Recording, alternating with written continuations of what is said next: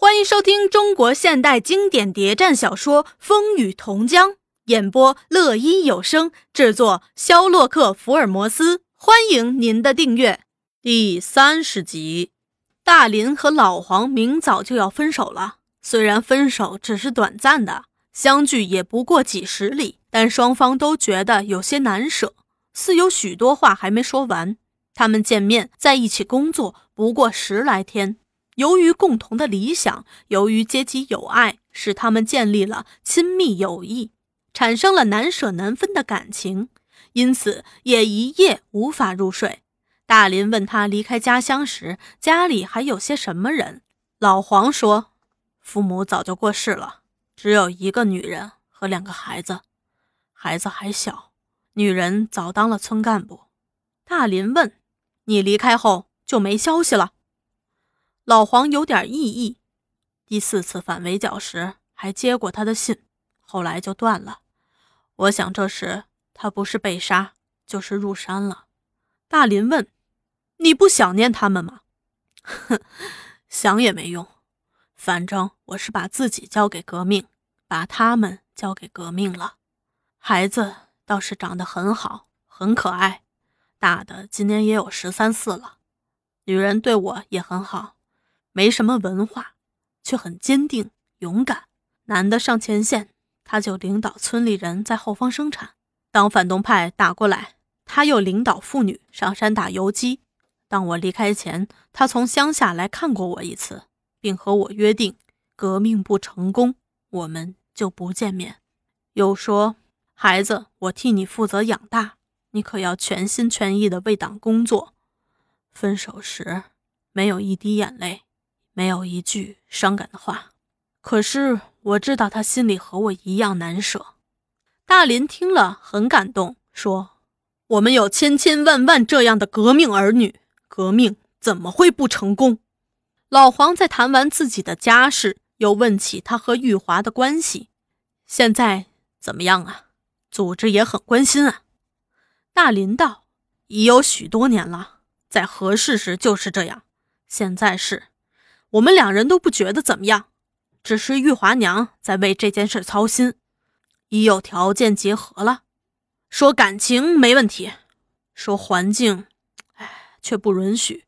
你想想，我们现在过的是什么日子，却来谈这个，我倒有不同理解。从工作出发，你们正是结合有好处，对掩护你在城里工作有利，这样你就可以名正言顺的。在进士第住下，没有人怀疑你。其次是拉上亲戚后，也可以利用蔡监察的关系，为党多做些工作。你今后在城里工作，工作的方式方法要改变了，不能用老一套，要设法找份正式职业，找块土地生根，做长期打算。大林说：“这些日来，我也正在考虑这个问题。”却没想到和玉华结合的事儿，我不过是建议你回去找玉华研究研究。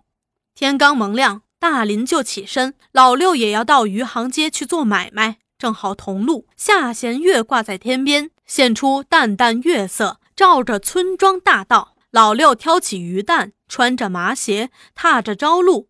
大林拽开长腿，紧跟着他，一前一后的向渡口走去。这时，为了谋求生计，本村人和邻村人要进城去的人很多，有的挑着担，担上还挂着灯笼，也有空手打起火把的。远远看去，有几路火光同时奔向渡口。大林低低问：“开完会后没睡好觉？”老六点着头说：“是呀，情绪很激动。回去后又和预算谈了许久。”大林有点不安：“你和他吵来着？”老六摇头笑道：“这是我自己的事儿，和他无关。为什么要和他吵啊？我是去征求他的意见。他说的挺有道理的。我就是这样，对他的进步关心很不够。”大林略为安心：“你能看出这一点，就是进步。预算是个有培养前途的同志，你可要好好帮助他。如果能把他教育好，通过他还可以做许多工作。你们村的妇女。”我觉得有许多人不错的，比如预算和那个秦志，都可以吸收参加组织。县城的工作不做，县城的对象不吸收，却到几十里外去招兵买马，不能说不是你工作中的一大缺点。要先把基地巩固起来，立定脚跟，再向外发展。